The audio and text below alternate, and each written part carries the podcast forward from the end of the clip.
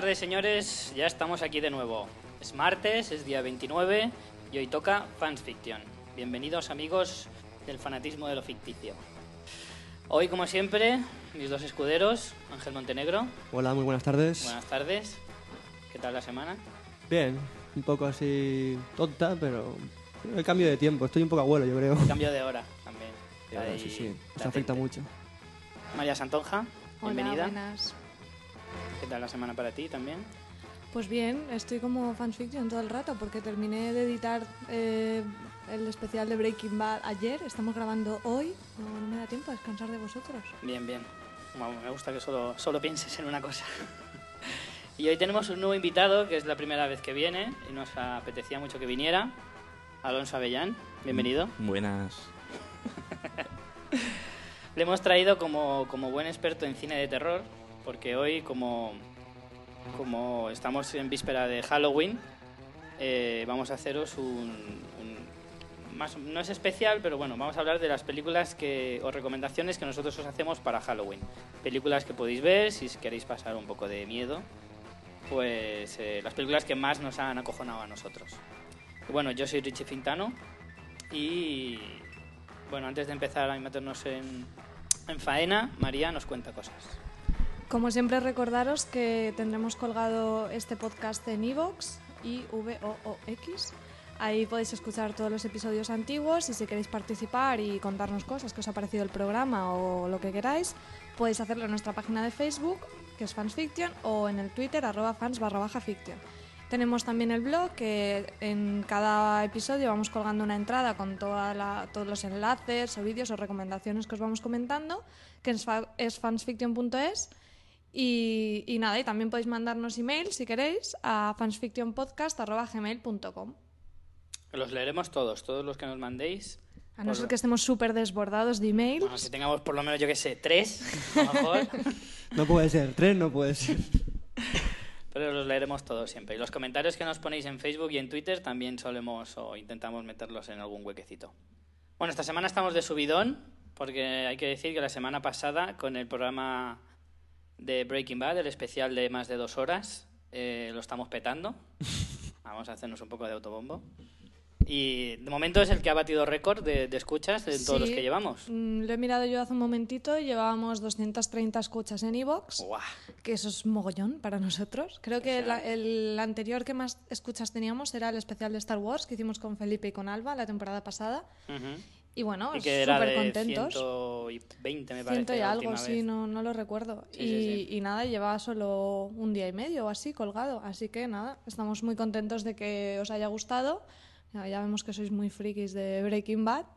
Y yo sobre el episodio creo que nos quedó muy chulo, estoy muy contenta. La única pega es que digo mogollón de tacos. Me quiero disculpar, hoy intentaré moderarme, pero Yo no voy a disculparme nunca por eso. Yo tampoco, lo siento. Pero es que yo Lo siempre- siento, mamá, yo ya no me disculpo. Os pego más. siempre la bronca de eso y yo lo he escuchado esto y digo, madre mía, entre que se nos hizo tardísimo las cervezas y el subidón que llevábamos, no, no paro. Así Hay que, que mandar un saludo a nuestros eh, amigos de Fuera de Series que estaban esperando un programa con cervezas, pues ya lo tienen. Sí, sí, sí.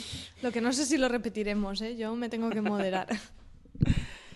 Bueno, pues bueno, con, con motivo de la fiesta del cine que tuvimos la semana pasada, nos hinchamos a ver pelis y como el programa de la semana pasada lo teníamos tan cargadito, las reservamos para esta semana.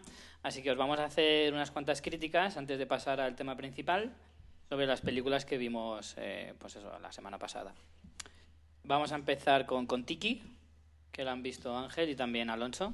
Sí, pues... Vamos a cederle el, Por favor, el por paso favor. a nuestro invitado. Venga, Yo no fue en la, la- en la fiesta del cine, yo fue un preestreno que hizo el, el diario Información, hizo un preestreno en los cines Ana de, de Alicante y, tuve la- el placer de, de El verla. privilegio. Realmente lo, lo comentaba antes con Ángel y la película se queda, nos, se queda en un- una aventura triste, porque sí que es verdad que hacen un viaje, eso dicen, pero, pero de aventura poca. Para, para venderla como la grave aventura, aventura poca. Y los personajes, pues, duramente empatizas con algunos, son todos muy, muy planos y muy parecidos, y salvo alguna escena con, con tiburones que sí, que la tienen muy lograda, y la una producción, que la producción sí que es verdad para, para ser una película noruega, Mm, que sí. sí que está muy, muy bien hecha. Bueno, no digo que las películas noruegas... A ver, no tengo nada contra, contra Noruega, perdonadme. Pero sí Oye, que... Para todos los noruegos que nos están escuchando, que serán muchos. Ahora veo en la puerta ahí una manifestación de noruegos. No, no tengo nada contra vosotros. Pero sí que es ni verdad con- que... ni contra vuestro cine, que es espectacular. Sí, sí. Siempre he amado a los noruegos. que pues eso, que se queda un poquito en, en- en poca cosa. Sí, hay que decir que la, la peli va de una expedición, como dice Alonso, pues, de aventuras, y es la expedición que Thor es el personaje principal, es, digamos, un rollo científico, y quiere comprobar, según su teoría, que...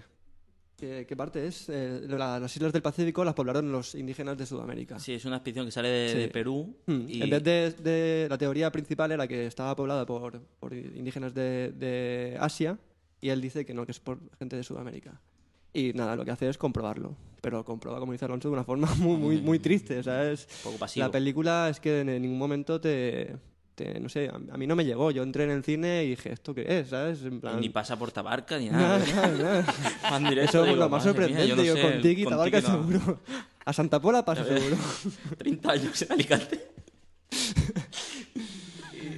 Y eso que dice, hay un Eh, momento... Pero tiene mérito que desde Alicante a Noruega. Sí, digo, joder.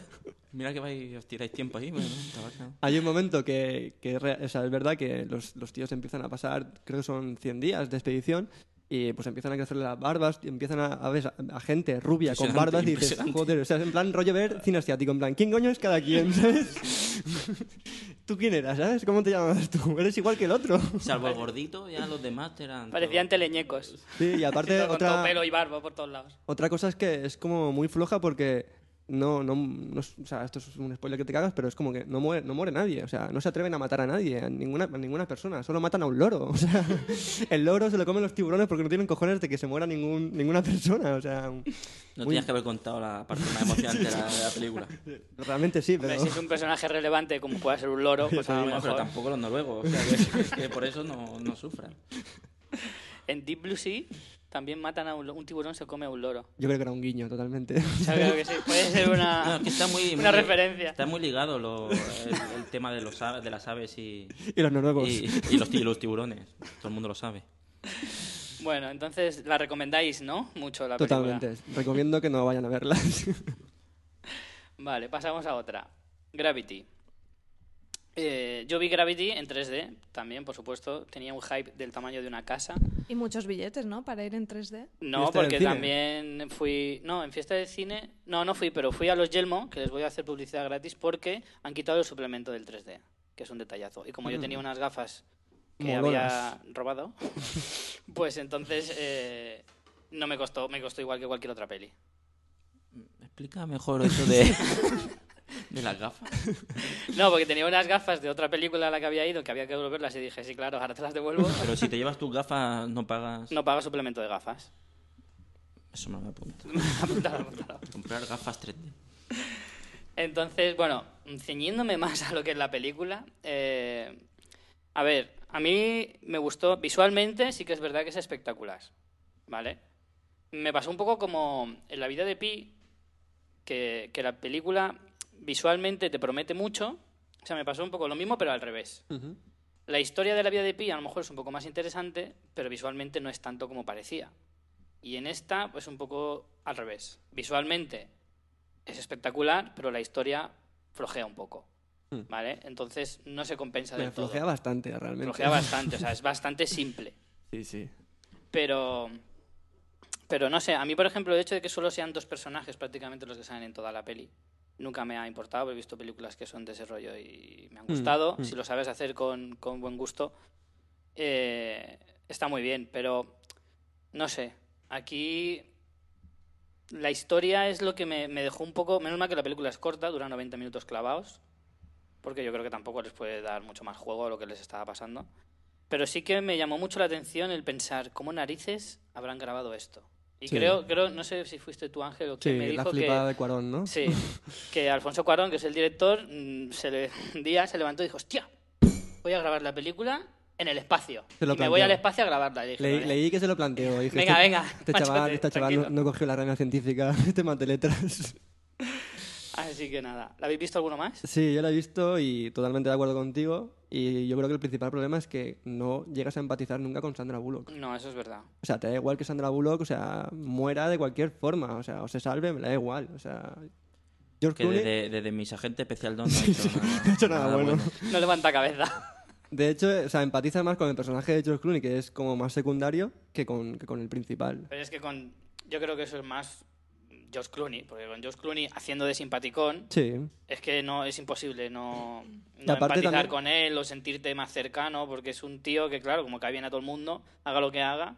a mí me dio la sensación que era un corto alargado, básicamente. O sea, la historia, una historia para corto que lo alargaron a 90 minutos con, con mucho efecto especial.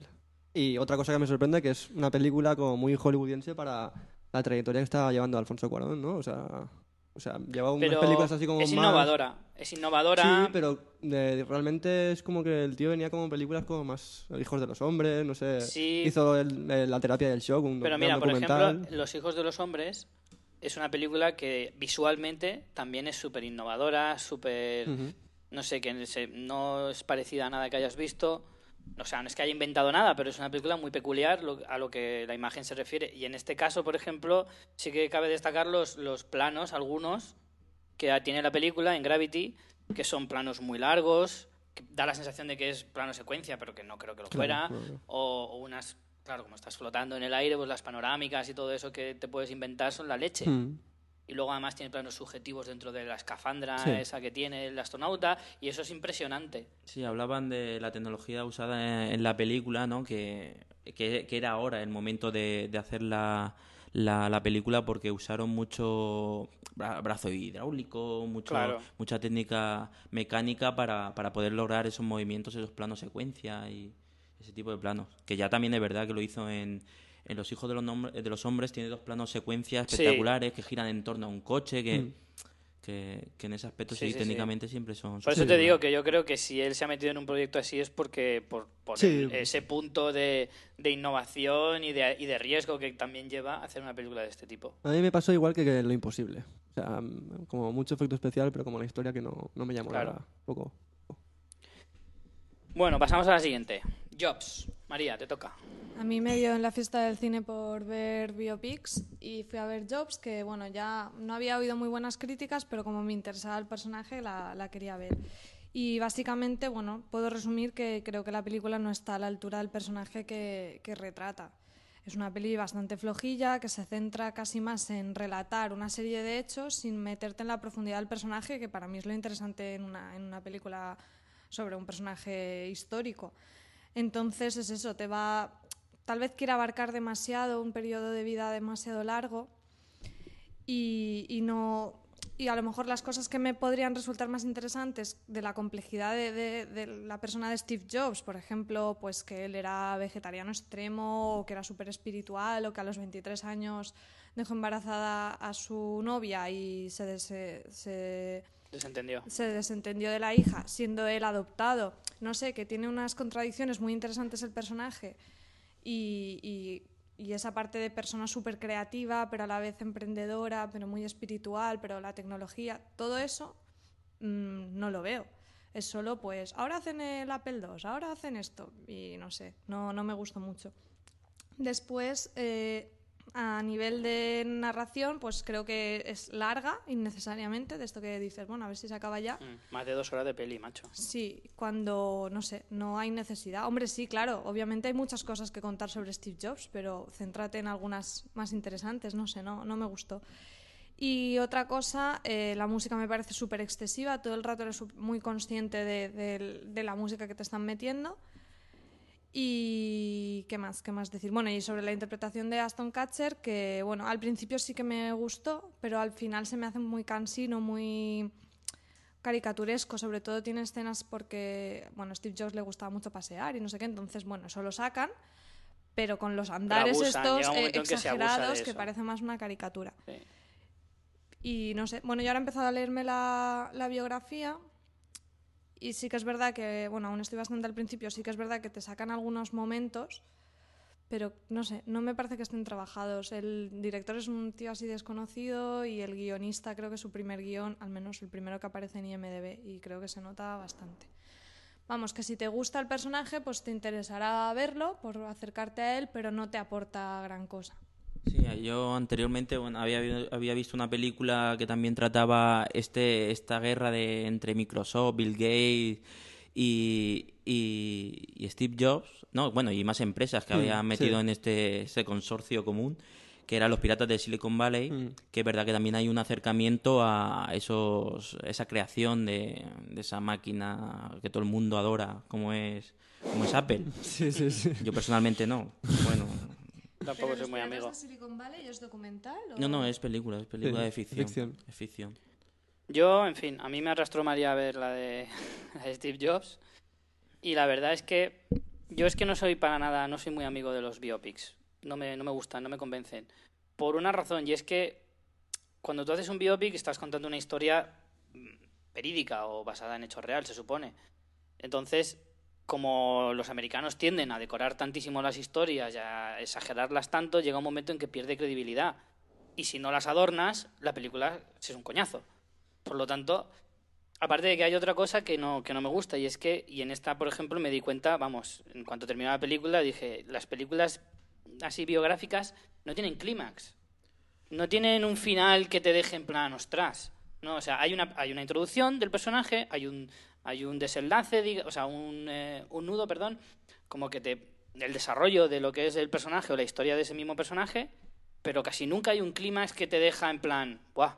Hombre, hay películas, hay biopics, no sé, en La cuerda floja o, o Ray de Ray Charles, que me parecen súper Pero tiene que o sea, tener, pero no sé, porque a veces quieres abarcar un trozo de vida en el que mm, es que es muy difícil saber escoger qué partes de la vida de una persona son realmente interesantes. Y habrá gente que te diga, pues como lo que decía María, en plan, pues a mí me interesa mucho saber su relación con su hija que abandona y no sé qué, y habrá gente que diga, pues a mí eso me da igual, yo solo quiero saber lo que pasa con, con Apple, cómo se creó y tal. Hombre, está claro que te va a dar una visión, pero el problema con esta es que creo que no se moja en nada, o sea, es todo demasiado superficial, porque está claro que no vas a contentar a todo el mundo, pero puedes dar una parte de esa, de esa no sé, de, de esa figura y no, no se mete en nada, no... A mí no me gustó mucho la película, por lo que os digo, por los motivos principales. Y después, otra cosa que quería decir, que es muy típica de este tipo de película de que es biopic, pero que además es de un emprendedor, que te quiere hacer como, como la- las sombras, las luces y sombras del gran personaje público y tal. Por ejemplo, que sí que creo que está bastante bien hecho en la red social, con el Sí. creador de Facebook. Pero aquí no, aquí es súper forzado, es como que te lo tienen que decir en diálogo los personajes en plan, has cambiado mucho, es que tú eres, solo te preocupas de ti mismo, porque realmente tú eso no lo estás viendo, a ver, si lo ves, ves que hace cosas egoístas, pero no te lo está transmitiendo y tiene que ser como que te lo estén ah, mm, subrayando los personajes, no porque tú veas esa evolución ni esas luces y sombras, no sé si me explico. Mm, sí, Mira, sí. por poner ejemplo, La Red Social es otra película que yo creo que no tiene un clímax final. Y ahora me viene a la cabeza más, y por ejemplo, Lincoln, que la tengo más reciente, tampoco tiene un clímax que digas, ostras. Ni final, ni, ni a mitad, ni ni, a principio. final ni nada. La película se acaba a si punto es y mala, ya no está. hay clima. No, eso también. Pero hombre, La Red Social yo creo que es una película que es bastante buena, que de hecho a mí Sí. me gustó, pero que peca de eso, que no tiene clímax, no tiene un final eh, al que tú Hombre, estás acostumbrado. Yo creo que sí que tiene varios. cuando Tiene el cuando hay el, el momento de- enfrentamiento, cuando cambia, por ejemplo, Mm, se da cuenta su compañero que, que pierde que pierde su participación en la empresa. Bueno, la pierde, la, se la Sí. dejan en En casi en cero. Pues, pues sí que veo que tiene ese- esos cambios de, y además el personaje se vuelve más agresivo y Mm, Evoluciona más, sí. Sí Yo que una, hay evolución del personaje, hay un desarrollo. Pero el Pero tiempo, que el no- tiempo no muy- remata, el no tiempo remata muy- las el- películas el como- tiempo de esta película es como muy corto de la vida del personaje. O sea, es un momento, o sea, es ¿Cuál? momental ¿Cuál te en la refieres? red social. La red social. Claro. Claro, que Sí, es lo que vez. pasa que con es Steve Facebook, Jobs han querido claro. hacer todo. Abarcar, claro, un periodo de tiempo muy largo, demasiado. Bueno, pasamos a la siguiente. Va- Otro biopic. Sí, bueno, El quinto poder. el quinto poder, que nos cuenta un poco la creación de Wikileaks por Julian Assange. Eh, está basado en una novela que escribió mm, Daniel Smith, bueno, Smith es el seudónimo que usaba, que es un socio que estuvo con Assange y se desentendió de Wikileaks, estaba en contra de muchas de las cosas que se hacían, entonces escribió esta novela en la que está basada el libro. Esto es muy importante de saber porque, claro, la película está basada en, en la visión de una persona que ha acabado fatal con Julian Assange. Que es un personaje de la película. Es un personaje, es el personaje de Daniel Brühl, que de hecho es el, el héroe de la historia es el personaje de Daniel Brühl y Julian Assange es Fíjate qué raro, ¿eh? Sí. Qué, po- qué Entonces, imparcial. Me parece que si dejáramos de lado que estamos hablando de una historia real y dejáramos de lado la moralidad de cómo está tratado el tema, como película así un poquillo thriller, no, es- no está mal, no es una gran cosa, pero se deja ver. Pero claro, me parece muy tramposa porque no creo que el, retrato que hagan de Assange sea para nada justo. O sea, te lo presentan. La interpretación de Benedict Cumberbatch está súper bien hecha. O sea, creo que en base a las instrucciones que le han dado, él lo hace perfecto. El problema son esas instrucciones de qué pretende la película contar de esta, de esta persona. O sea, te lo hacen como un déspota, ególatra, que yo no digo que no será ego- ególatra el hombre, que yo lo he visto en entrevistas y, y le mola mucho ser protagonista de todo, pero a un nivel de, de- de eso, de despotismo, de egocentrismo, que me parece que, que no es nada justo. Y casi se, se centra más en esa relación de ellos dos y en lo malo malísimo que es Assange que en la propia historia de Wikileaks, que es como muy interesante, como que no se moja. Y luego pretende ser como honesta, porque al final te ponen, eh, es una cosa que me resultó muy curiosa, al final en los créditos te ponen como si fuera una entrevista de Assange, simulando una entrevista de Assange, que de hecho seguramente habréis visto, a la que, en la que le preguntan a Assange, eh, ¿qué piensas de la peli de Wikileaks? Y él contesta, ¿cuál de todas? Porque claro, se han hecho varios documentales. Y él dice, ah, esa, esa es una, está llena de mentiras, con, con- porque está basada en un libro lleno de mentiras. El gran error que tuvimos en Wikileaks fue contar con esta persona, no sé qué. Y te hacen como, como mira, nosotros no escondemos que esto es una versión, como pretendiendo ser Claro. más transparentes. Y bueno, está dirigida por Bill Condon, que es bastante curioso. Él tiene un, este director eh, tiene una filmografía bastante curiosa. Por ejemplo, ganó un Oscar por el guion de Dioses y Monstruos. Luego tiene Dreamgirls como director. Crepúsculo Amanecer parte 2, así variadito. Ya. Y luego una peli que a mí me gustó mucho, que también es un biopic, que es Kinsey, sobre Ah, el sexólogo, eh, Sí. interpretado por Otra Liam película que tampoco tiene clímax, por cierto. Bueno, qué cruzada contra los biopics, con lo que a mí me gustan. Y eso, no sé, yo lo que sí que me gusta de esta película es que al menos si te interesa el tema te da ganas de saber más. O sea, yo por ejemplo ahora esto quiero empezar a ver los otros docus y tal. O sea, si tú vas a verlo teniendo claro que es un punto de vista, pues está bien. Luego puedes ir buscando otros puntos de vista y te harás tú una visión más global de, de lo que ha pasado. Ahora, si vas en plan, esto es la verdad absoluta, cosa que hace mucha gente a veces cuando va a ver películas basadas en hechos reales, que me parece muy inocente. Yo tenía una señora al lado diciendo, míralo, ¿eh? ¿Cómo es? Y me estaba poniendo negra. Pues claro, si vas en ese plan, yo no la recomendaría porque me, me da rabia, ¿sabes? La visión que, que da de Julian Assange. No sé, yo, como decía antes, una, una película así en la que, el- siendo americana, siendo tan imparcial, tan poco imparcial, eh, el punto de vista que se da, si dices que está basada en el libro de alguien que está muy en contra del personaje que estás representando, pues joder. Pues es que claro, es lo que digo, o sea, pierde credibilidad completamente todo lo que te cuentan. Yo prefiero que me digas, basada en un hecho real, le cambies el nombre al protagonista y ya hagas lo que te dé la gana. Yo prefiero películas así, que me digas, este se llama así y pasó esto. No, porque yo creo que la pretensión de esa película es como comentaba, comentaba bueno, ligeramente comentaba María en el poquito de limpieza de imagen de, del país. Yo creo Sí, que después de haber eso. quedado como el culo, pues hacemos esto Claro, y a ver ten, ten si... en cuenta que es un tema, el tema de las filtraciones de Wikileaks es un, un tema que se ha quedado un poquito ahí, lo han intentado sacar de, de, la, de la primera página de, de los periódicos y se ha quedado ahí aparcado. Y ahora pues intentamos verter todo lo, todo lo malo posible sobre este personaje y bueno, aparte de los juicios que han salido, eso esto es un poquito más de, de limpieza de, de cara del país. Aún Pues sí. continúa en la embajada. Ahí Sí, está, encerrado en la embajada de... Sí, ahora me han dicho que ha salido al salón. La embajada de Ecuador. Está en la embajada de Ecuador en Londres, que lleva ahí pues como año y medio por lo menos, sin salir. Y en el momento en que salga le van a detener, se supone. En fin. Gran, Pasemos mu- a la gran siguiente. mundo, gran mundo. Two Guns. Esta la hemos visto Ángel y yo. Joe Gans, de mi maravilloso y querido Denzel Washington. pues eso es una película pues eso, película de palomitas. eh, Hombre, con ese título y ese reparto no engaña a nadie, ¿sabes? Pero es que eso, eso es lo bueno, no engaña a nadie. Vas al cine sabiendo lo que vas a ver, te, vas a- Claro. te, vas a- te lo vas a pasar mejor o peor, pero ninguna Un pretensión. personaje muy distinto a lo que había hecho ya. Sí, de ese sí. Sí, sí, ha dicho, quiero darle un vuelco a mi carrera y voy a cambiar de registro. Pues Sí. en la fiesta del cine fue, fue en plan la película que más me gustó porque vi Gravity y vi con Tiki, entonces dije, bueno, esta va a entrar mucho Vamos a mejor. lo seguro. Vamos a lo seguro porque ya me he arriesgado suficiente. Sí, sí, sí. Denzel, tú no me puedes fallar. Un golpecito en el pecho y todo. y está muy bien, está muy bien. Denzel Washington está muy bien, como siempre. Y Mark Wahlberg lo hace también muy bien en ese personaje. Una, una película con, con su parte de comedia, con su parte de giro de thriller incluso. No sé. Simple, pero eficaz. Mm. A mí me sorprendió, me sorprendió mucho Mal Warber. Me reí un montón con él. Sí. Me gustó mucho el personaje, me parece súper divertido.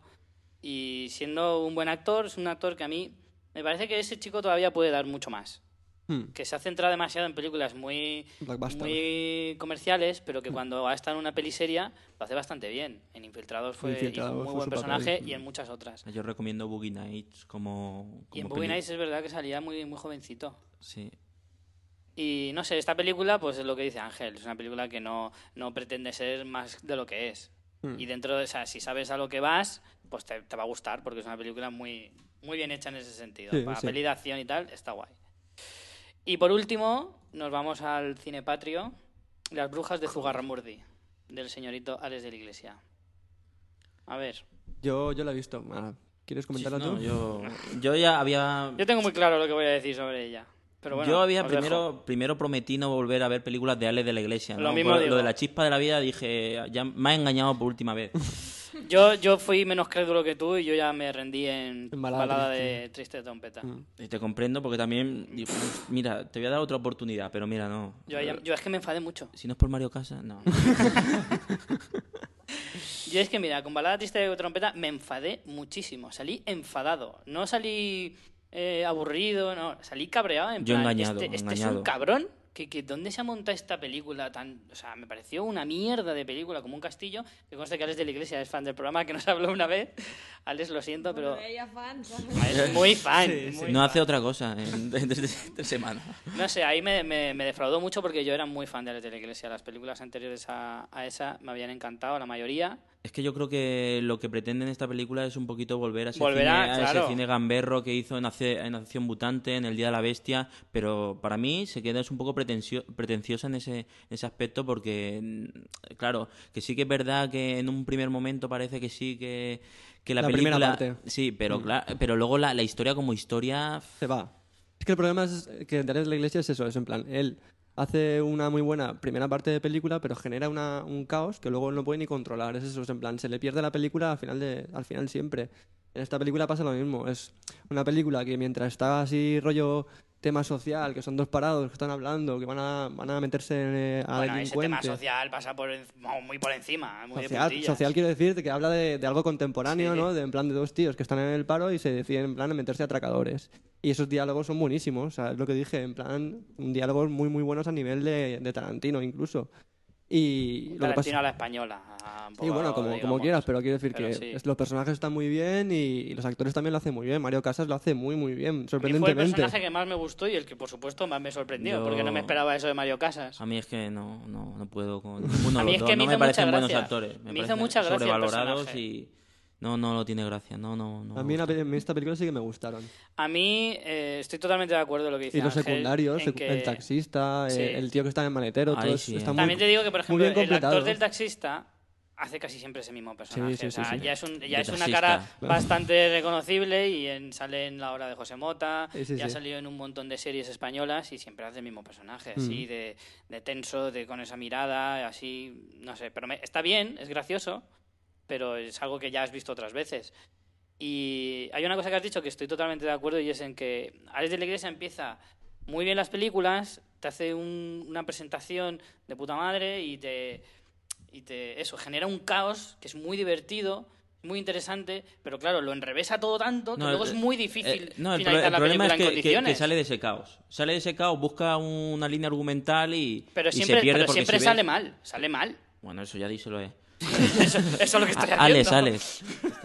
Sale muy mal. No, lo que creo que termina ya llegando de- del taxi a su destino y ya ahí parece que la, la peli Claro. que estamos haciendo Es hay como- una historia, sí. no hay historia, de, de dónde viene la bruja, de La dónde- cambia. Sí, cambia, que- em- empieza otra película como nueva. Eso le pasa también en, en, en varias de sus películas, tío. Eh, en el momento de Carlos Areces, en Balada Triste de Trompeta, empieza como a generar ese personaje Es nuevo. que- La película es como que empieza otra vez. Es La, otra la película. película empieza muy bien, la de Sí. Balada Triste, pero Sí. termina la secuencia principal, Inicial y porque para mí es la principal y, y si realmente queréis ver esa película, ven los primeros 20 minutos y ya, Sí, ya puedes te apagar. llevas lo mejor de la película. Mm.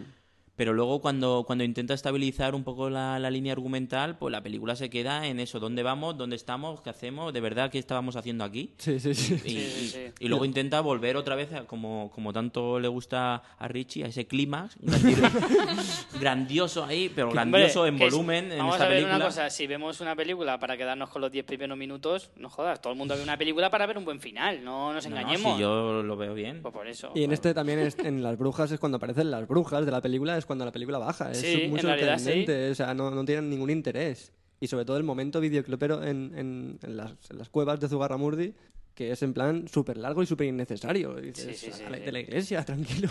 Sí, toca muchos géneros, intenta tocar muchos muchos géneros y realmente para mí se queda en, en eso. Pretenciosa, quiere llegar a donde no a donde estuvo una vez y yo creo que va a, va a tardar y no creo que llegue otra vez a, a ese cine. No, no creo, yo creo que no, porque intenta meter un cine como más, ¿cómo decirlo? Más comercial o incluso más hollywoodiense a la española, que no, a mí no me parece mal eso, pero, pero claro, pierdes un poco de, de- de su identidad que tenía Mm. al principio, como decíamos en las películas de eso. El Día de la Bestia, por ejemplo, eso ya no lo va a poder recuperar nunca. Mm.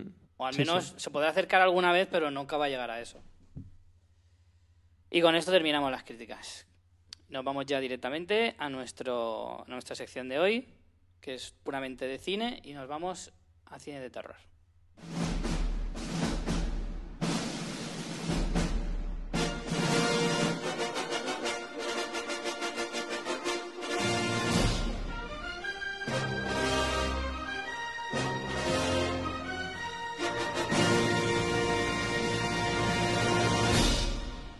Bueno, y como os decía al principio, pues como es Halloween esta semana, pues vamos a hablar de Somos pelis de miedo. Hombre, no, vamos a... Nosotros por rabiosa actualidad. Hacemos nuestros guiones por rabiosa actualidad. La actualidad manda. Exacto. Entonces, pues nada, vamos a haceros una especie de recopilatorio de las películas que a nosotros más nos han impactado, ya sea en nuestra infancia, nuestra tierna adolescencia o ya siendo maduritos, como ahora. Maduritos sexys. Algunos, ¿eh? Algunos. Y vamos a empezar. Ángel empieza hoy. Venga, ¿Yo empiezo? Vale, pues yo empiezo con El Resplandor. toma. Peliculón. Ahí fuerte, empezando fuerte. Tengo que decir que yo esta película no la vi hasta mis 16 o por ahí. Pero siempre tengo una tía muy adicta al cine de terror. Saludo, tía Remey. que Seguro que nos estás escuchando. me contaba la película y me giñaba. O sea. Era un audio relato, Sí, sí, ¿no? sí, era en plan. o Una- sea, era un audio trailer. Sí, sí. Ella, Ven no, aquí, no, ¿qué Ángel, coño, ven, qué- que te voy a contar la? ¿Qué coño trailer? Me contaba toda la película, yo ahí súper atento y acojonado, y luego por la noche no podía dormir.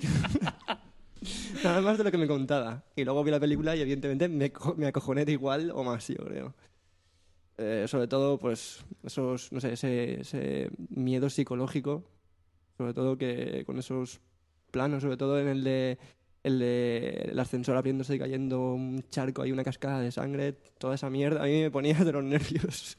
Sí, es que hay, hay, o sea, guarda muy bien la, mantiene muy bien la tensión, sobre todo esos momentos cuando se acerca a la muchacha esa que está ahí en la habitación, ¿no? Y dice, que dice, está saliendo a la ducha, voy a ver qué, Voy a, voy a ver qué pasa. A ver qué si, pillo. si- si le falta algo, si le falta alguna Oye. toalla, le acerco la bornó o algo. Está, está muy, Sí, ese momento es en plan, mmm, qué bien, y luego es, mmm, qué mal. A mí la verdad es que también tengo que decir que la vi bastante crecidito, no sé qué edad tenía, pero yo creo que incluso más mayor que tú. Que tú ahora no, que tú Eso es imposible, tenías Richie, tú siempre 16. serás más mayor que yo. pues yo es que la tengo grabada en VHS aún. ¿no? Tías. Así da más miedo, ¿eh?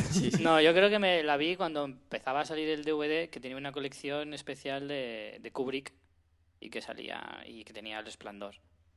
Y, Y la verdad es que me dio tantas ganas de verla, sobre todo por la cantidad de, de parodias y de, y de referencias en otras películas, series, incluso Los Simpson, por ejemplo, que hacen Mm. un montón. El resplandor. El Resplandor es un mítico capítulo. Entonces, claro, me daba ya tanta curiosidad. Yo digo, joder, tengo que verlo, pues ya me sé casi toda la historia solo por ver las parodias, pues tendré que ver la película entera.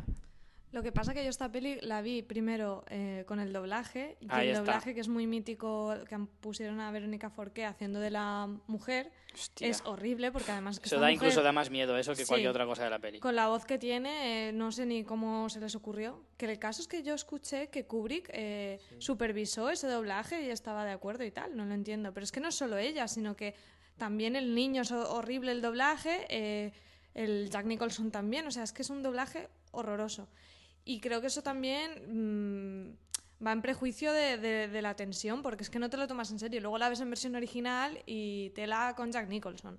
Hmm. Hombre, Yo llegué a ver también, claro, después también hicieron para la televisión, hizo Mick Harris un- una versión del Resplandor de dos episodios, porque esa ese Resplandor es una, una versión del libro de, de, de Stephen King, ¿no? Con otro final y tal que no. Y, y me apetecía ver el, el telefilm y sí que es verdad, es más largo y más, Hmm. un poquito más pesado y, y realmente la, esa, esa versión de, de Stanley Kubrick eh, me- mucho mejor, Sí, se nota que es telefilm, se nota. Sí. demasiado. Y mira que este ha hecho, trabaja mucho para Sí, televisión. sí, sí. eh, Pero bueno, que coincidimos todos que es una película temporal y que te puede dar miedo en cualquier momento. En para los que no la hayáis visto, Y además de si un, queréis de una un- buena peli para Halloween, de un miedo de los buenos, de un miedo psicológico, no un miedo de del que nada. mola, Sí, sí, el sí. que más mola. Precisamente Carolina en Facebook nos lo comenta, que de las pelis que más mérito le dieron fue El Resplandor de Kubrick, pero dice que es una pena, eso, lo que estábamos comentando, que en el DVD esté doblado por Verónica Forqué. Creo que esto lo, lo opina todo el mundo. Sí, sí, sí. Es una opinión generalizada. Me parece que... Yo te juro que después de esa película, de ese doblaje, veo a Verónica Forqué con otros ojos. Te lo digo en serio. Sí. ¿Con qué ojos? Porque Pues yo- inyectados en sangre y con mucha rabia. Como Zil. Luego ya se fue a la tibia, ¿no? A la tibia y se dejó el resplandor. Sí. No, se fue a Pepe, a Pe- Pepe y Pepa. Otra. Alonso, dinos alguna de las tuyas. Bueno, yo empezando, bueno, siguiendo, manteniendo el siguiendo, siguiendo el, el, el ritmo este, el estilo de, de thriller psicológico, o cine de terror psicológico, yo recomendaría Sesión 9. Para mí Sesión 9 es una película de Brad Anderson que, que de estas películas que en, en la que el escenario tiene mucho, mucha presencia y es parte de un es como un personaje más de, de, de la película, me parece que como thriller psicológico Cuenta un poco de qué va, Sí, no a me decir. suena. pues es una restauración de, de una mansión, de una mansión de- del siglo XVIII, que son, es una cosa típica en, en Estados Unidos. Las mansiones y todo, eso es una especie de... ¿Por qué aquí en España no se hacen ese tipo de películas? Es que no tenemos esas casas. Esta Aquí- conversación la tuvimos tú y yo, ¿no? Que qué vas a hacer, la, la casa del terror del cuarto, del cuarto derecha, Claro, o sea. Aquí tiene que ser todo en un barrio, ¿no? Puedes hacer una casa al Mira, estilo Amityville ahí, Hay ¿no? algún barrio que da miedo por aquí Sí. también. Antes estaba ahí Montoto, pues, pero podías hacer algo. Pero bueno, ya nos han quitado esa Pero te habría salido un poco película de acción protesta, típica española, entonces no te sale igual. Luis Fernando de Aranoa ahí. Sí. Pues nada, pues eso, que me, me parece que, que tiene momentos muy, muy intensos y, y- y que no es de las que te van a asustar, ¿no? Como, como tal, pero sí que genera un, una atmósfera inquietante y me parece que, que es una película para un visionado en, esta época. Yo la vi, es, de la- es del año 2002, y a mí la verdad es que tampoco... Sí que te genera algo de, de angustia en algunos momentos, eh, pero no, no sé, tampoco me Pues a mí la- la- llamó mucho la atención. la- las escenas cuando... Porque es un poco... El argumento va tirando de, de las escuchas de un expediente, ¿no? Que como era un hospital... Un, hospi- un hospital, bueno, de enfermos mentales, ¿no? Y hay, sí, un psiquiátrico, y, y hay un expediente que uno de los protagonistas... al- Ah, sí, al- ya, ahora lo recuerdo, sí, es verdad. al- empieza a escuchar el, el, el magnetófono, grabaciones, las grabaciones y... Se empiezan a paranoiar. Sí, y me parece, me parece que está muy, muy, muy bien, lo- muy bien lograda. Vale, pasamos a otra. Me toca. Yo, pues mira, me voy a otro clásico y, yo de pequeño vi una, ni siquiera la vi entera, pero vi la primera de Pesadilla en el Street, de. Wes Craven, la de Freddy Krueger de toda la vida. Mítica. Y, y recuerdo que, que me quedé, vamos, fatal. me quedé jodidísimo.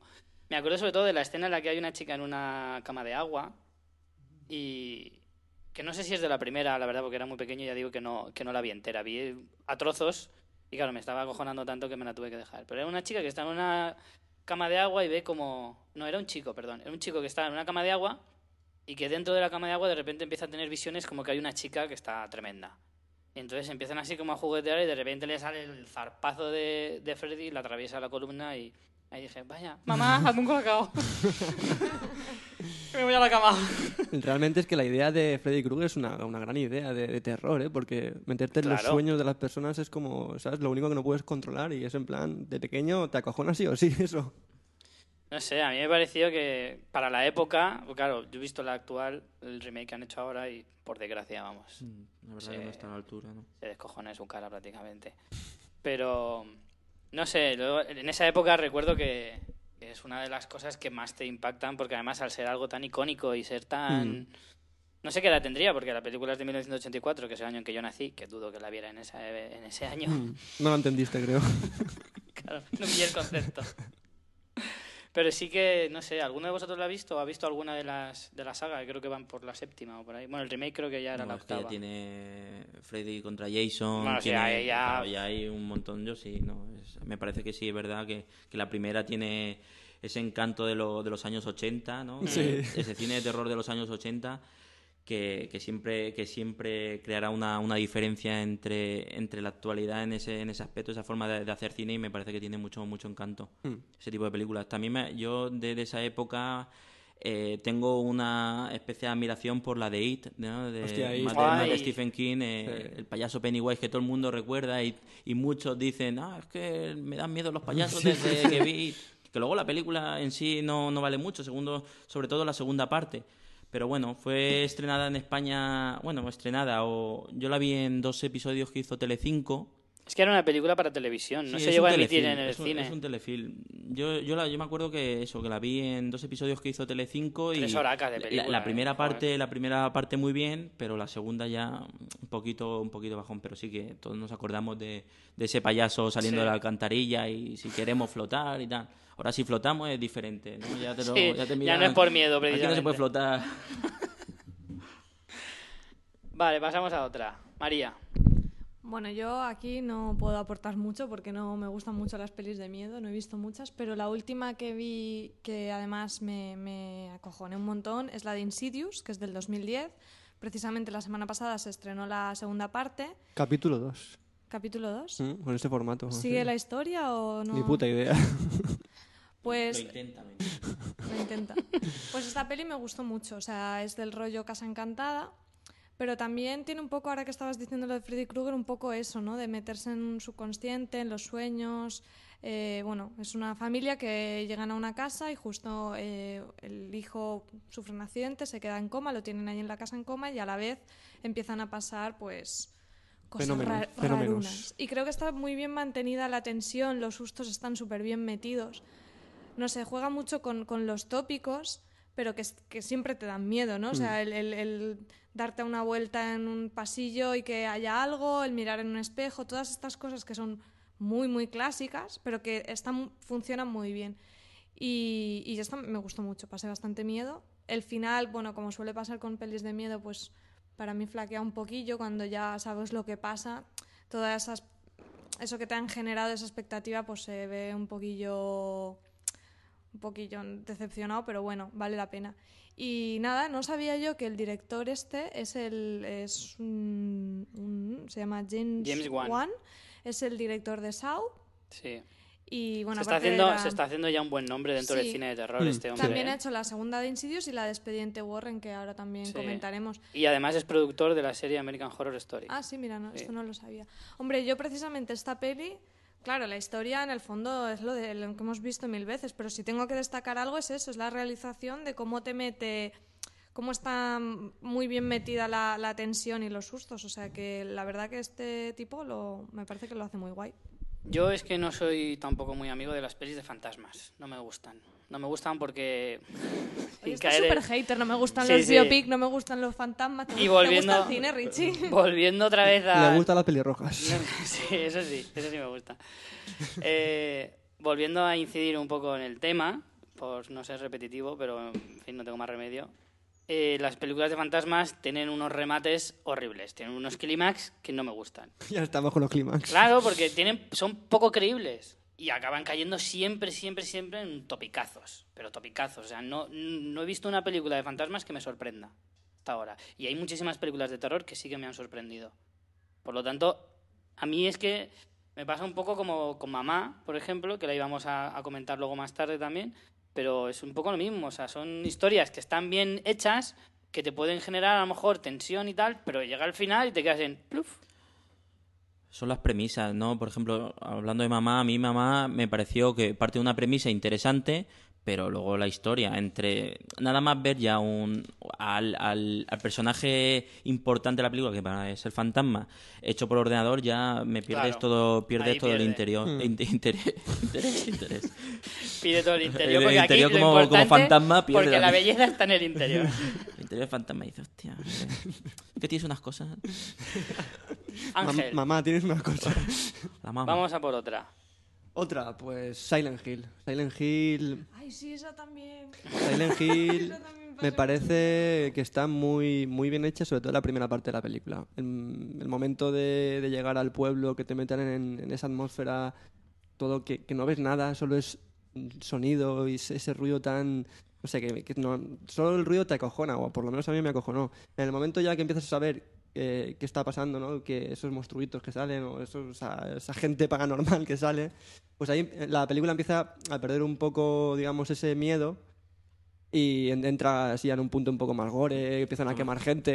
que esa película tiene un- la parte del escenario es tan tan impresionante que esté que esté cayendo la, la ceniza Sí. durante todo todo el todo el tiempo que está en el pueblo y la sirena, sirena, ¿eh? La sirena. Y, y los ruidos Sí. y los personajes que están por ahí El ambiente es que además te envuelve de una manera que es que es imposible El no sonido sentirte dentro. pasada. El sonido Sí. está muy bien hecho porque el juego, el juego es así. El juego es básicamente personaje, sonido y lo que te da miedo del juego es el sonido. Porque no hay, no hay, no es como Resident Evil que es zombies ahí a, a toda leche. sí, Es- menos acción es Claro. una, una, una aventura una Claro. aventura que, que, que realmente también los personajes que llevan la, la carga la carga de, del argumento me parecen muy muy bien conseguidos Mm. sobre todo y bueno y muy y, eh, co- comparado con el juego también tiene su, su similitud en, en ese aspecto de personaje Sí, sí, sí. y, y- y respeta la historia que para los para los fans de- del juego es importante Y también, vol- volviendo un poco al tema del sonido, es que es eso, o sea, es un tema súper importante en las pelis de terror, porque esto se ha comentado muchas veces. Tú ves una peli de terror y le quitas la pista de audio, como Sí, si sí, dijéramos, bueno. y es que no tiene nada que ver. Y algunas te dan hasta risa, en sí, serio. sí.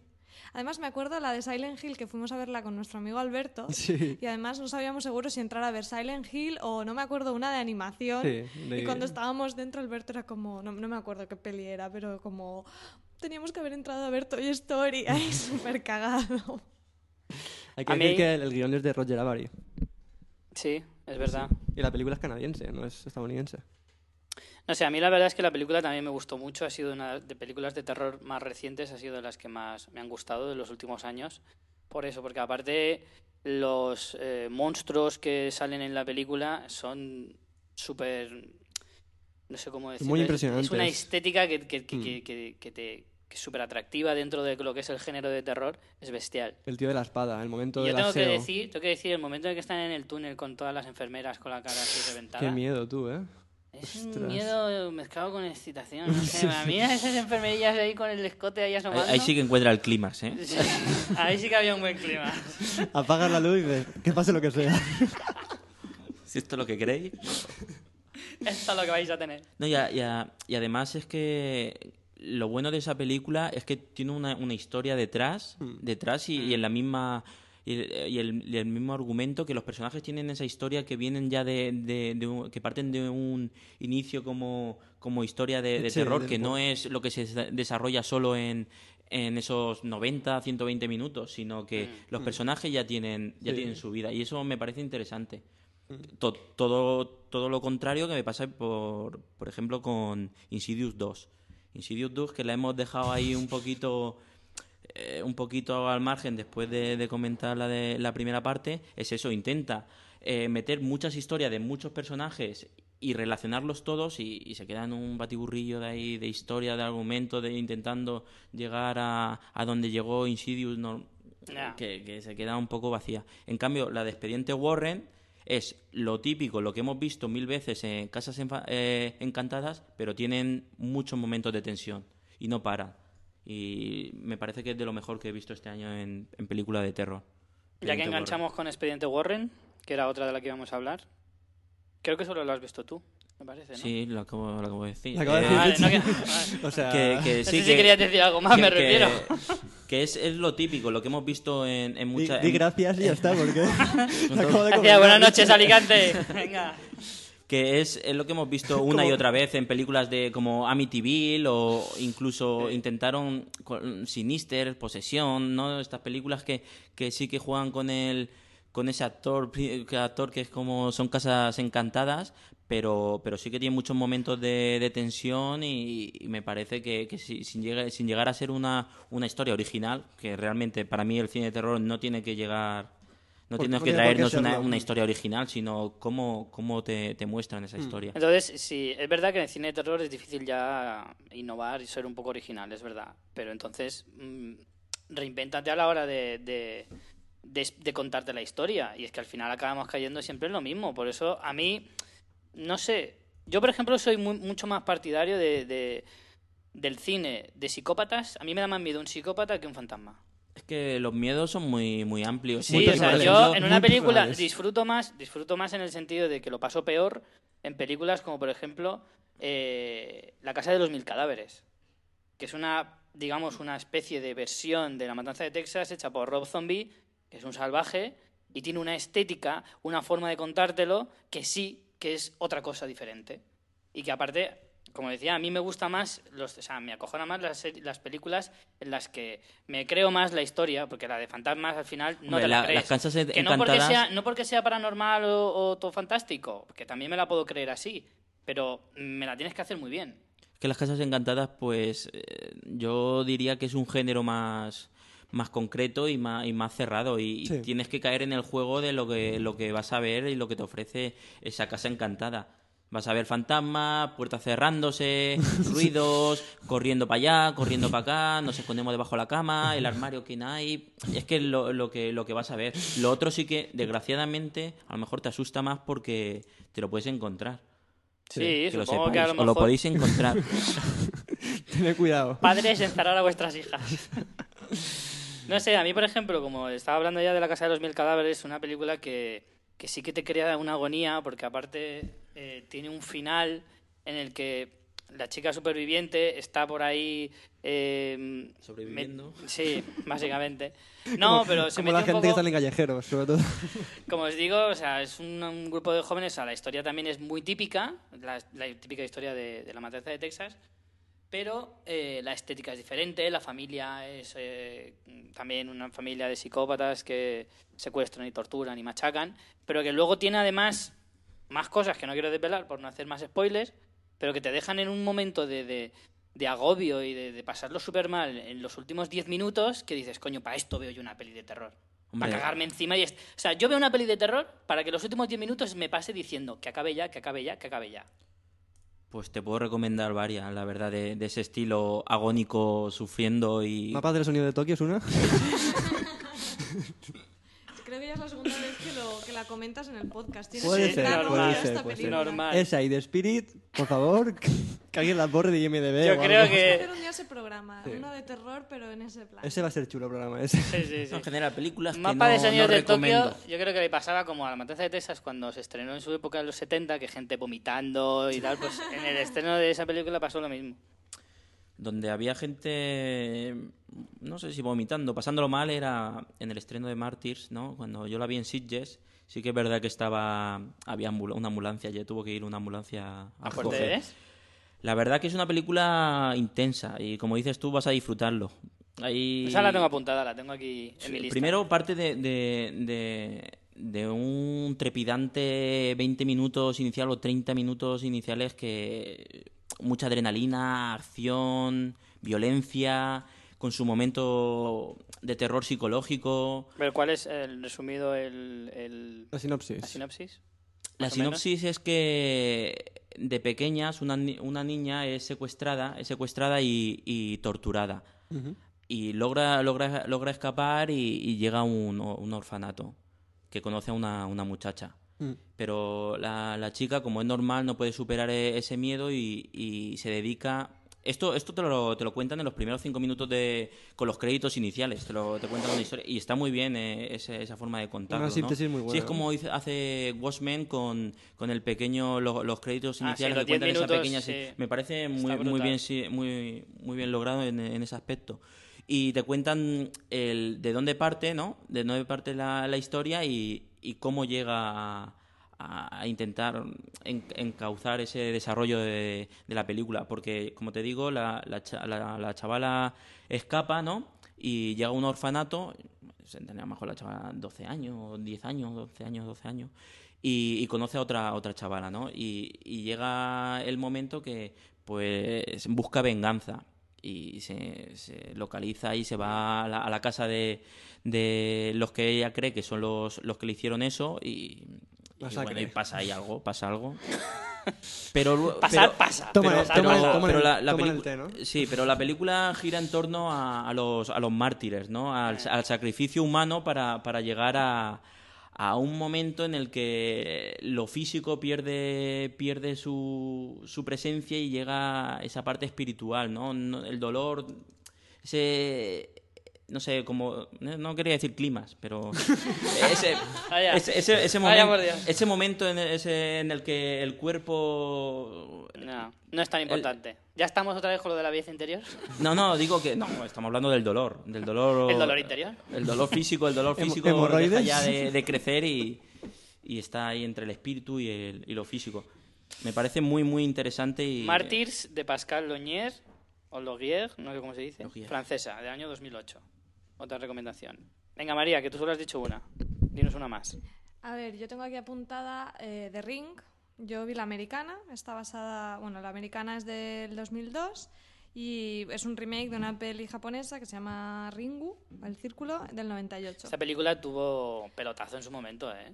Esta peli, La lo había que yo visto casi creo- todo Dios. lo que estáis hablando de que no se innova en el terror, yo creo que aquí hubo una innovación en el sentido que sí, que son historias de fantasmas, pero The Ring empezó como un subgénero que era los fantasmas a través de la tecnología. Todo este rollo Sí. en plan, porque esto era con un vídeo, creo que era un vídeo además. No Sí. sé, Sí, ya- sí, sí. Veías un vídeo y a los siete días cinta. morías. Veías el vídeo y luego... a- no, es, es lo que estaba diciendo, digo, era un es vídeo. Normal que murieras, tío. No había tracking y empezaba a ir las rayas. Y luego a raíz de esto salieron un Son montón. de esas que le das al pause y ves que, que sigue avanzando la película. Y precisamente a mí lo que me cagó un mogollón de la peli era la- las escenas del vídeo. O sea, la- las recuerdo un montón que había como. No sé, no era narrativo, obviamente, pero e- esa- esas imágenes te generaban.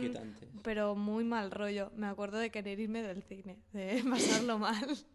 De hecho, la vi contigo, Richie, me acuerdo. Sí, es verdad. A mí no me gustó tanto, no me gustó tanto, pero sí que es verdad que la vi, la vi más original.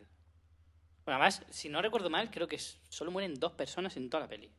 Esto ya no me acuerdo, no, no lo sé. No lo pero sé, sí La que peli es creo- del año 2002. O sea, creo que la también- peli está, está muy bien como peli de terror y aparte creo que es notable por eso, porque, porque innovó en cierta manera. O sea, que está chula. Ya, luego ya no vi más, porque luego sacaron de Rindol, la no sé ahí cuántos. ya- La, como estaba diciendo antes Ángel, estaban muy de moda la- las niñas con el pelo delante, nacieron Hmm. los emos por aquella Sí, época, totalmente. todo esto.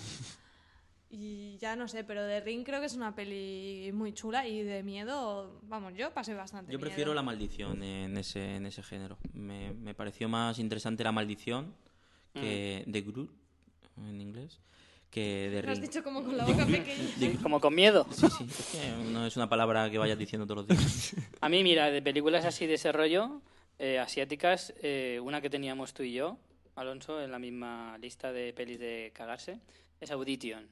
Sí, Audition es una película que de, de Takeshi Miike del año 99 que yo la vi también hace no, no mucho tiempo, bueno, tres o cuatro años, y, y aún así sí que me generó un, un malestar De estas películas también acabé diciendo, por Dios, que se acabe ya, porque me estaba generando una angustia Sí, la verdad alucinante. que... Y además es sorprendente, porque Sí. la mayor parte de la película es un tema que no te esperas, ¿no? Es, Mm. un- es una película normal que un, un hombre, bueno, normal, en, el, en el- en el sentido de que un hombre viudo, ¿no? Con, con su amigo que es Al cineasta. principio, es- eso tiene hasta cierto punto cómico, el, cómo empieza Sí, eso. él busca ligar. Él es un hombre que busca ligar porque tiene su amigo cineasta y van a hacer un casting para ver qué muchacha. eh, O sea, le- ro- rollo Flanders y, y Homer cuando a Flanders Sí, se le sí. mueve la mujer, ¿no?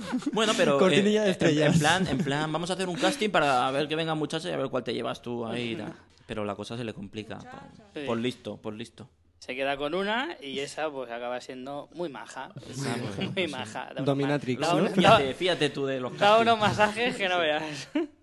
No sé, yo la recomiendo porque esa es una de las películas que de verdad, de, la- de las películas así de cine asiático, es de las que más me ha, me ha impresionado. Y cruzando a otro país también, sí, bueno, el nuestro, ya que estamos. Crúzate, crúzate por el Eh, país. Una de las películas con las que yo reconozco que me ha cagado más y que es de las que me quería salir del cine, la única, ha sido con Rec, la primera. A mí los últimos 10 minutos de película, ahí es de las que de las que hablaba antes, de las de decir, por Dios, que se acabe la película ya, porque es que si no, me da algo. Aparte, tengo una anécdota muy buena, es que fui a ver la, la versión americana con mi primo en, en Madrid y ya yo ya conocía la historia, porque la película americana es casi casi calcada. Quarantine se llama. Sí. Quarantine. Quarantine.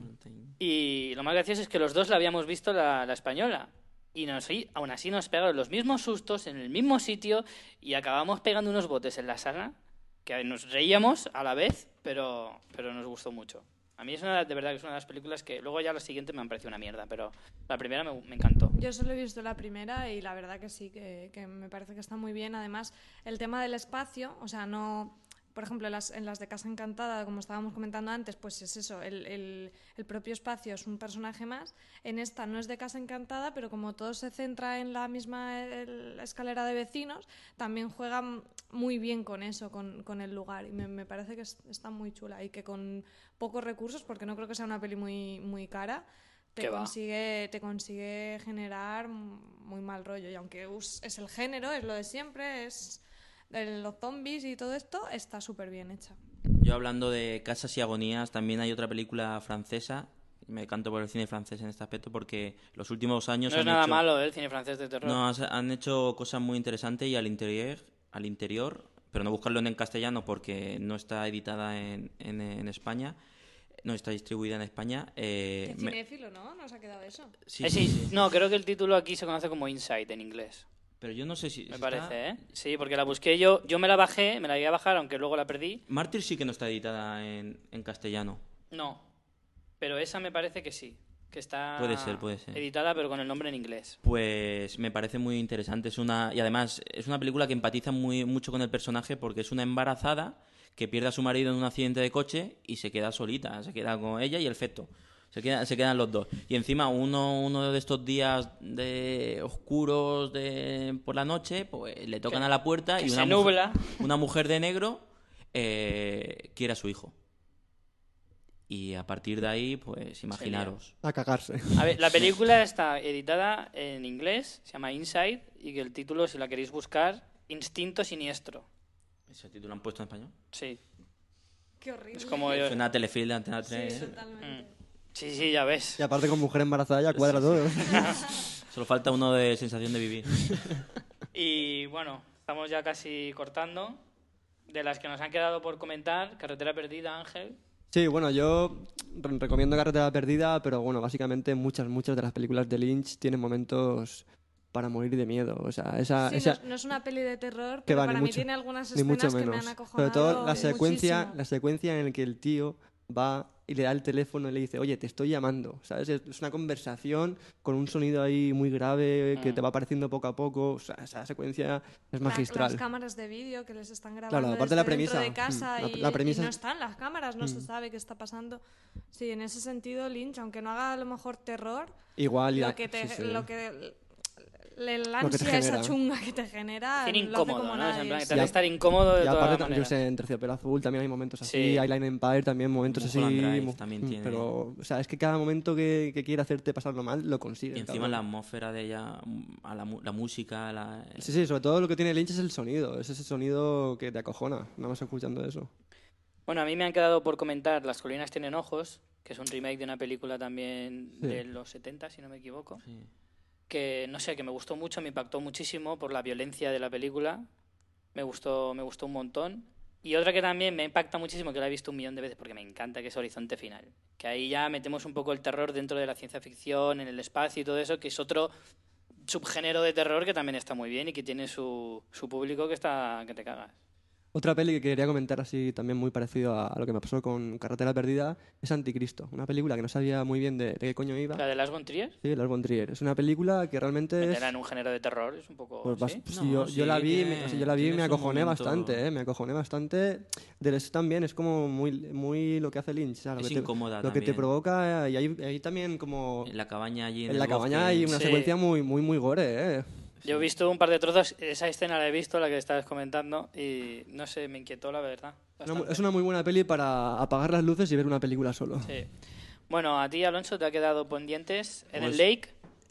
Sí, varias. Eden Lake, que, que también es, es el género este de nos persiguen, nos quieren matar, Sí. y, el- y súper intensa, británica. Sí. británica, de James Watkins, Sí. Que luego hizo la de... Está con el Harry Potter, eh, la de la mujer... Ah, La mujer de negro. La mujer de negro. Y me parece que también es muy recomendable. ¿La mujer de negro? No, no, no, no, no. La mujer de negro, la mujer de negro dejarla. Dejarla ahí en su casa. Pues Eden Lake me parece muy como la- aquella casa a la izquierda y Sí, la última casa a la izquierda. La última casa a la izquierda, la- el remake, el remake. El remake, me parece sí. muy muy bueno. A mí yo esa también la he visto a medias, tampoco la he visto entera. El cazador cazado, ¿no? Sí, sí, sí, sí, sí, es de esa. Luego y el- por último, Sí, bueno, y un clásico, el, el otro de Robert Mulligan, también me parece un- una película que merece la pena verla. María quiere decirnos Y algo. yo muy brevemente, dos que no, no serían terror, terror. Una es Hard Candy, que yo la vi en Sitges, que es un festival de terror. No es terror, pero bueno, es así thriller que te mantiene más thriller. Ya os he dicho que yo de terror no piloto mucho. Y la otra es eh, La semilla del diablo, de Polanski, que aunque Bueno, tiene la parte claro. esa fantástica, a mí no me parece que dé miedo, porque no es un miedo de sustos, pero te atrapa muchísimo y en cuanto a atmósfera Hmm. también es sí, sí. súper recomendable. Pues sí. Así que bueno, bueno, antes de terminar, ha habido varias participaciones del público. Aina nos decía que con Deep Blue Sea se, se había acojonado bastante. Dice, ¿cómo no se va a acojonar con, tiburones me- inteligentes? Me, me he hecho. Me he hecho cacotas. Deep Blue Sea es de esas películas que tienen los negros y dices, hostia, ¿cuál va a morir primero, tío? ¿Sabes? Sí, Pero como ya muere uno, Ella me, me encanta el comentario porque dice, ¿a quién no le acojonan tiburones con inteligencia? Como diciendo, vamos a ver, es totalmente lógico mi miedo. Sí, sí, sí. También tenemos a Felipe, que hacía tiempo que no participaba. Y decía que de niño Alien. Alien era una de las también, películas que mm. también le, le traumatizaron. Quentin Mandarín, que también hacía tiempo que no participaba, nos dice que en su día El Exorcista y las primeras de Pesadilla en el Street. Hmm. Y por último, sí. Marisol nos dice que con mamá, que también le hemos dado aquí un pequeño palo. Sí, También- Aina, Aina también nos había comentado La Guarida, Casa Encantada con vocecitas de niños y cuadros que sonríen. ¿A quién no acojona eso, sabes? A mí La Guardia, a ver, era bastante pequeña cuando la vi, pero me dio bastante miedo. Luego es muy fantasiosa. Claro. Oye, sí No vayas de joven, no vayas de Guarida, Hace un montón. Y luego también nos comenta 28 días después, cuando cerraba los ojos, veía esos ojos rojos de, de los infectados y, y le daban miedo. Y nos falta un comentario más, que es el de Rubén, que decía que lo pasó muy mal con el Conde Mor. Y en eso estoy totalmente de acuerdo con él. Bueno, pues ahí os dejamos nuestras recomendaciones para este Halloween. El que no quiera irse de fiesta loca, hacer truco o trato, pues que se quede en casa viendo pelis de terror. En la sexta 3 hacen especial, como es lógico, y ponen un montón de películas muy buenas. Y bueno, antes de despedirnos, eh, vamos a hacer nuestras recomendaciones. Yo siguiendo un poco, vamos a hacer un poquito, seguir un poco el hilo de- del tema de hoy. Yo quería recomendar de la que ya, una serie que ya hemos hablado de ella, American Horror Story, que estaba producida por James Wan, que es del que estábamos hablando antes. Es una serie de terror que pocas hay hoy en día, series Bueno, puramente de terror, a- pero empieza a, crear género dentro de la televisión, lo cual a mí me parece también estupendo. la de Sleepy Hollow, yo no diría que es de terror. Ni de lejos, vamos. Pero bueno, que sí que parece que han visto el éxito de American Horror Story. El- la temporada pasada se estrenó esta de 666 Park Avenue, que la sí, cancelaron. sí, de pero verdad. bueno, que parece que han visto ahí filón y... Hombre, estaba la de Master Horror. Master La de Horror, Master Horror, sí, lo que pasa... que eso- pequeños, pequeños capítulos, ¿no? De, de 50 Sí. minutos. peli- bueno, pequeñas películas. Sí, lo, bueno, tenía el gancho de que estaba, cada capítulo estaba dirigido por un director de renombre Del género. del género, pero Hombre, pero había, había episodios pidió- interesantes. ¿eh? pero perdió perdió fuelle poco a poco, fue yendo de, de más a menos, yo creo. María, ¿tú qué nos recomiendas? Pues yo recomiendo un podcast de aquí también, de San Vicente, de Radio San Vicente, que se llama Elena en el País de los Horrores. Yo lo descubrí hace poquito porque fuimos a un directo en San Vicente que hicieron un crossover con Fuera de Series. Y la verdad que el podcast está muy bien. Tienen una, primera parte que hablan de un asesino eh, real, entonces escriben como la historia del asesino y la interpreta un actor en primera persona, como contando desde su punto de vista. Me gusta el formato, es bastante interesante. Luego tienen una parte que hacen como leyendas, eh, pues más, más místicas, ¿no? De, todo, de varias partes del mundo. Los que yo escuchaba pues contaban a lo mejor una leyenda de un niño en el agua que está en México, pero que también hay una muy similar en Japón, un poco así de, de- de mitos. Y una última parte que eso le va a encantar a Ángel, que es de conspiraciones, que, que hablan, pues un día hablan de los Illuminati, otro de, no sé, todos estos temas. He escuchado poquitos eh, programas, he escuchado dos o tres, pero la verdad que está muy chulo y si te mola el género es muy entretenido y, y cuenta cosas interesantes. A ver, parece que yo lleve aquí en mi casa, ¿sabes? Un, un gorro de papel albal, ¿sabes? esto, le, esto le va a gustar a Ángel. Están leyendo el... A ver, La liga, de Satélites béisbol nos, la liga de ¿eh? béisbol nos lee, chavales. ¿Te gustan las conspiraciones? Un día hablaremos de tu corto que estás preparando. Muy bien, muy bien, me parece correcto. Bueno, ¿y qué, qué nos recomiendas además de no ir por el sol para que los satélites no nos vigilen? Pues os recomiendo una miniserie que hizo David Lynch. Eh, está compuesta por ocho, ocho episodios de nueve minutos. Se llama Rabbits. Es una serie súper extraña. ¿De De... David Lynch extraña? ¡Qué No sé sorprendente! ¿Qué me quieres decir? Vale, vale. O sea, os lo cuento porque esto va a sonar muy rara, ¿verdad? O sea, es como si fuera una sitcom de tíos vestidos de conejo Me la apunto. en una, en una habitación muy cutre, con risas enlatadas, con eh, diálogos eh, crípticos, o sea, no entiendes lo que dicen, y todo con una música muy, muy Lynch. O sea, imagínate lo que... O sea, a mí, me- a mí eso me acojona, me acojona, pero lo que más. O sea, yo creo que es lo que más me acojona en la vida, ver esa serie. De verdad. Rabbits. Rabbits con dos Bs. ¿Dónde la podemos encontrar? Pues supongo que en YouTube. Vale, Bueno, básicamente... Lo buscaremos y lo pondremos Buscarlo en el- Google. en el post de, en nuestra web pondremos todos los enlaces, igual que toda la lista de las pelis que hemos ido comentando. Correcto.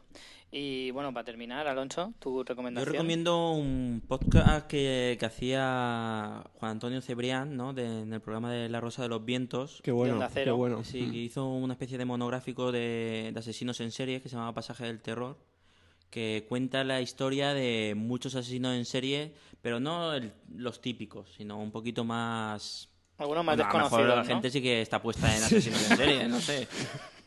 Pero, pero hay historias, sobre todo sobre la metodología, eh, ¿no? La metodología de trabajo y... ¿Qué material usaban? Claro. cómo- No, no, pero si, es si muy eran específico. autónomos, Sí. cotizaban o no. funcionarios y trabajaban de lunes a viernes, todo eso. Si la mujer lo manipulaba o no. Si luego te hacía factura, todas esas cosas. Vale, pues hasta aquí. Hasta aquí las recomendaciones y ya prácticamente nuestro programa. Casi casi que vamos a ir despidiendo. Y, y nada, pues nada, Alonso, primero te despido a ti, que eres el invitado. Muchas gracias por venir. Nada, encantado. Esperemos que vuelvas y aportes tu alegría y Cuando tu paz interior. y su clímax. Cuando haya un bueno, Los climas. dale, dale peso a eso, que es lo mejor. Eh, bueno, María, la semana que viene más. La semana que viene más y nada, que paséis un buen Halloween que paséis mucho miedo.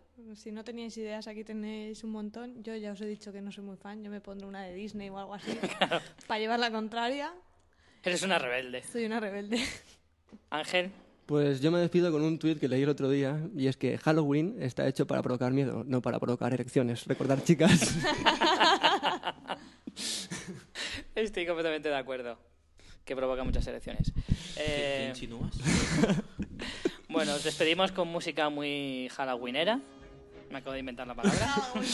Halloweenera. Y nada, nos vemos la semana que viene o, o nos escuchamos, mejor dicho. Y nada, no os olvidéis. Ver muchas series y muchas películas. Chao.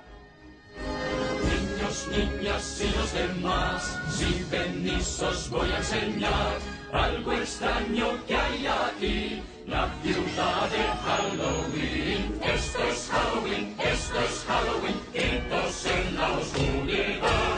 Esto es Halloween, la ya va a empezar, somos traviesos y a todos vamos a asustar.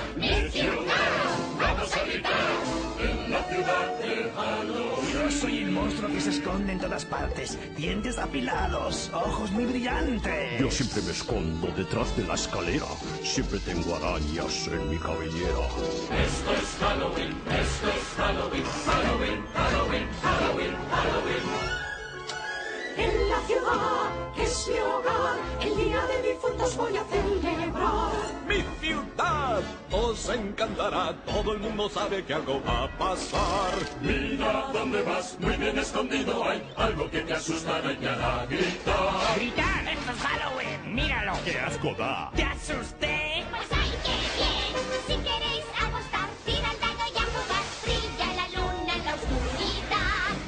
Vamos a gritar, vamos a gritar. En la ciudad de Halloween. Yo soy el payaso que te hace llorar. De pronto aparece y desaparecerá. Yo soy aquella que nunca veis. Yo soy el viento estremecedor. Sombra enemiga del astro rey. Lleno tus sueños de terror. Esto es Halloween, esto es Halloween, Halloween, Halloween, Halloween, Halloween.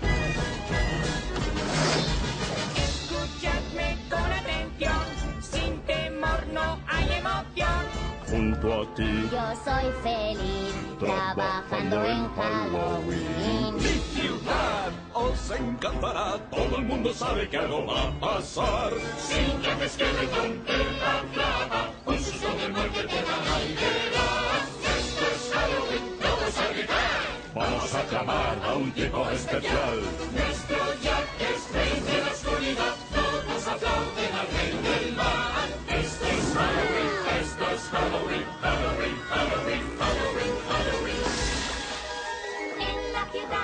que es mi hogar. El día de difuntos voy a celebrar.